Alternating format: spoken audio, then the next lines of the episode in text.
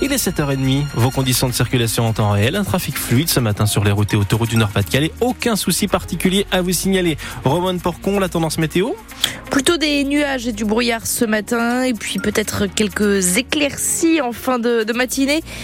3 degrés ce matin, notamment à Valenciennes et à Cambrai. 8 degrés déjà à Dunkerque et Calais. Cet après-midi, on attend jusqu'à 12 degrés. Un détenu radicalisé a agressé plusieurs surveillants de prison à l'île Sequedin. Selon l'administration pénitentiaire, Trois agents ont été euh, légèrement blessés hier matin. Euh, le prisonnier s'en est pris à eux lors d'une distribution de cantine, Hélène Fromanti. Oui, les cantines, c'est catalogues qui permettent aux détenus de commander de la nourriture, de quoi se laver ou encore d'entretenir sa cellule. Selon une source syndicale, vers 10h20, un gardien ouvre donc la cellule du détenu pour lui remettre sa cantine.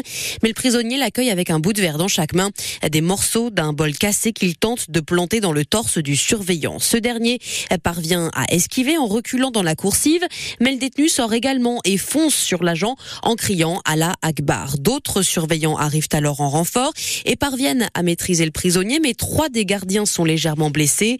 Des coupures, des morsures, ils seront euh, hospitalisés au CHU de Lille. Ce détenu, incarcéré depuis euh, deux ans pour radicalisation et connu pour des troubles psychiatriques, ne s'était, selon la même source, jamais montré violent auparavant, mais il était agité depuis deux semaines environ. Les gardiens avaient d'ailleurs demandé son placement dans une unité spécialisée. Depuis cette agression, il est incarcéré au quartier disciplinaire.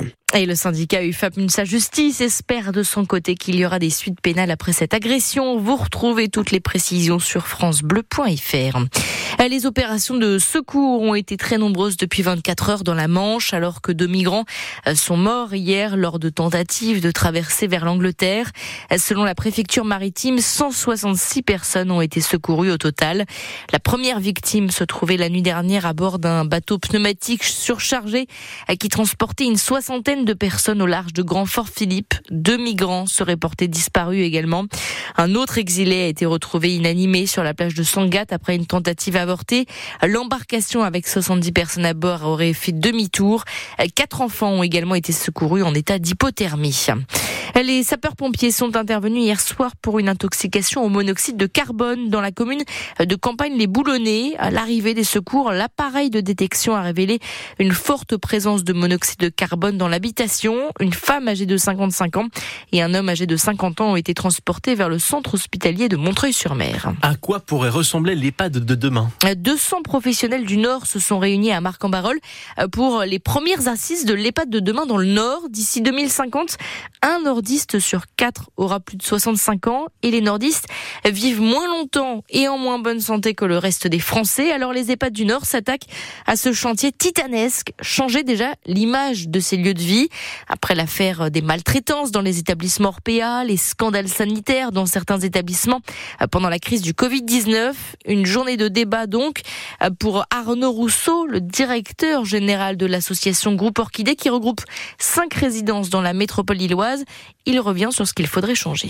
La première question à se poser, c'est de savoir à quoi sert l'EHPAD. On a bien vu deux orientations qui se dégagent et il va falloir trancher entre une approche très centrée sur la médicalisation, euh, la réponse aux besoins primaires, ou alors une mission pour l'EHPAD qui est de promouvoir la citoyenneté, l'épanouissement de la personne, quel que soit son niveau d'autonomie, pour faire en sorte que les personnes ne soient pas maintenues en vie, mais euh, qu'elles soient vivantes, qu'elles aient une, vie épanouissante euh, et active, quel que soit leur niveau d'autonomie. Parce que là, il faut aussi savoir changer de regard sur les personnes en perte d'autonomie, ne pas se conforter euh, uniquement euh, sur leurs besoins euh, médicaux, sur leurs incapacités, mais peut-être plutôt sur leurs forces, parce que à tout niveau d'autonomie, vous avez encore des envies, encore des choses qui vont vous faire plaisir. Et on veut également renforcer le lien social, que ce soit dans la résidence, mais aussi l'accès à l'extérieur. Le directeur général de l'association groupe Orchidée au micro de Louise Adélaïde Boinard. En handball, l'équipe de France féminine s'est qualifiée pour la finale du championnat du monde. Les Bleus ont largement battu les Suédoises 37 à 28 hier en demi-finale. Les Françaises vont donc affronter demain leur grande rivale, les Norvégiennes, championnes du monde en titre, pour tenter donc de décrocher une troisième étoile. En football, le RC Lens retrouve de son côté la Ligue 1 ce soir après sa qualification pour la Ligue Europa. Pas. Lens affronte Reims à 21h. Au classement, les deux équipes sont au coude à coude avec l'Olympique de Marseille. Les trois formations occupent en effet la sixième place du classement avec 23 points. Un match à vivre évidemment sur France Bleu Nord avec Bastien Ducrot et notre consultante Charlotte Lorgéré, la joueuse du RC Lens. En Ligue 2, Dunkerque se déplace à Caen, c'est à 19h. À la même heure, Valenciennes jouera sur la pelouse du Paris FC. Qui sera Miss France ce soir? Eh bien, ce soir, en tout cas, notre Miss Nord-Pas-de-Calais va défiler aux côtés des 29 autres jeunes femmes euh, de 18 à 28 ans. Eve Gilles, elle a 20 ans. Elle est originaire de Quadripre, au sud de Dunkerque. Elle est étudiante en mathématiques. Un show millimétré va avoir lieu donc au Zénith de Dijon ce soir pour convaincre le jury, mais aussi euh, vous, le public, pour décrocher cette fameuse couronne. En tout cas, notre Miss Nord-Pas-de-Calais euh, se démarque notamment par sa coupe de cheveux, cheveux courts. Elle va, vous avez d'ailleurs son portrait à retrouver sur francebleu.fr autre concours à suivre ce soir. Il y a le concours Miss France, mais il y a aussi le concours Miss et Mister France agricole. Et là, nous, avons également des nordistes en lice, un duo d'agriculteurs de petites forêts dans le Valenciennois que nous avions rencontré euh, sur France Bleu Nord, Adeline et Jean-Henri Guigan, qui sont frères et sœurs et qui ont 8800 abonnés quand même sur TikTok, qui partagent au quotidien euh, des vidéos humoristiques 15 candidats sont en lice, notamment de la région Hauts-de-France. On suivra ça évidemment de très près sur France Bleu Nord.